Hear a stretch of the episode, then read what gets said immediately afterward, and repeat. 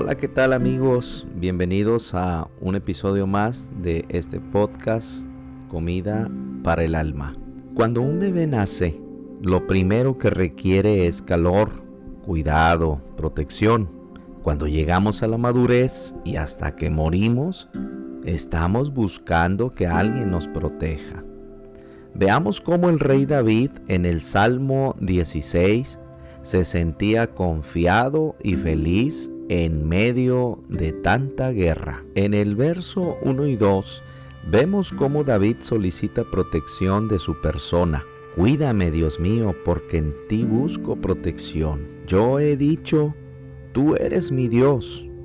Todo lo bueno que tengo lo he recibido de ti. Sin ti no tengo nada. Veamos cómo David reconoce que no hay mejor protección que la que Dios le ofrece. La sociedad hoy vive insegura. No hay gobierno que garantice la seguridad.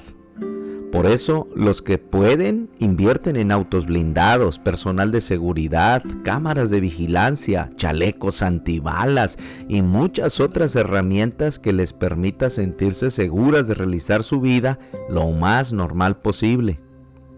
David, que es el rey y que a su mano puede tener toda la protección de vanguardia de su tiempo, acude a Dios. Sabe que tiene una guardia de hombres leales y valientes. Sin embargo, reconoce que la protección de Dios es lo mejor.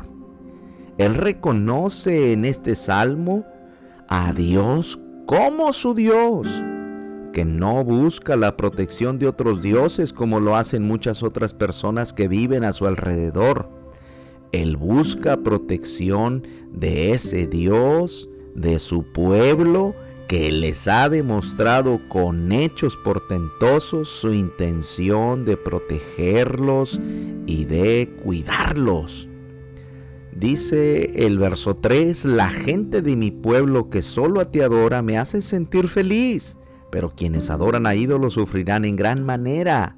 Jamás rendiré culto a los ídolos, jamás les presentaré ofrendas.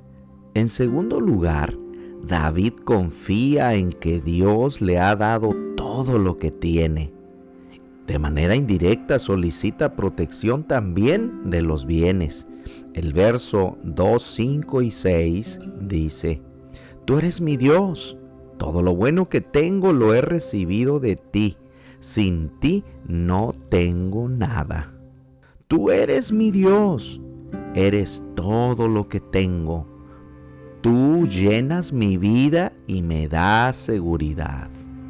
Y dice el verso 6, gracias a ti, la herencia que me tocó es una tierra muy bella.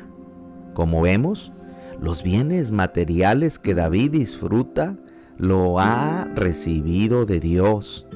Él lo reconoce y por lo tanto sabe que Dios es quien le permitió adquirir todo lo que tiene. Mire que no se adjudica de manera egoísta que Él se los ganó, sino que le otorga el crédito a su Dios y entonces agradece que la tierra que le tocó es muy bella.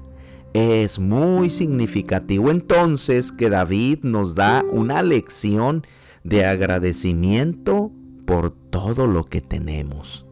Esta lección nos permite ser agradecidos y evitar quejarnos de cuanto Dios nos ha permitido adquirir o de la tierra que nos vio nacer o con la familia que nos brindó su calor al nacer. Recuerde, en vez de quejarnos, es mejor agradecer por todo lo que tenemos. Finalmente David muestra por qué está feliz y vive confiado. Los versos 7, 8, 9, 10 y 11 nos permiten comprender todo lo que él aprendió en su vida de ser feliz. Dice el verso 7, tus enseñanzas me guían en las noches más obscuras. Y el verso 8 dice, si tú estás a mi lado, nada me hará caer. Verso 9 dice, por eso estoy muy contento, por eso me siento feliz, por eso vivo confiado. Y en el verso 11 remata diciendo, tú me enseñaste a vivir como a ti te gusta. En tu presencia soy muy feliz y a tu lado soy siempre dichoso.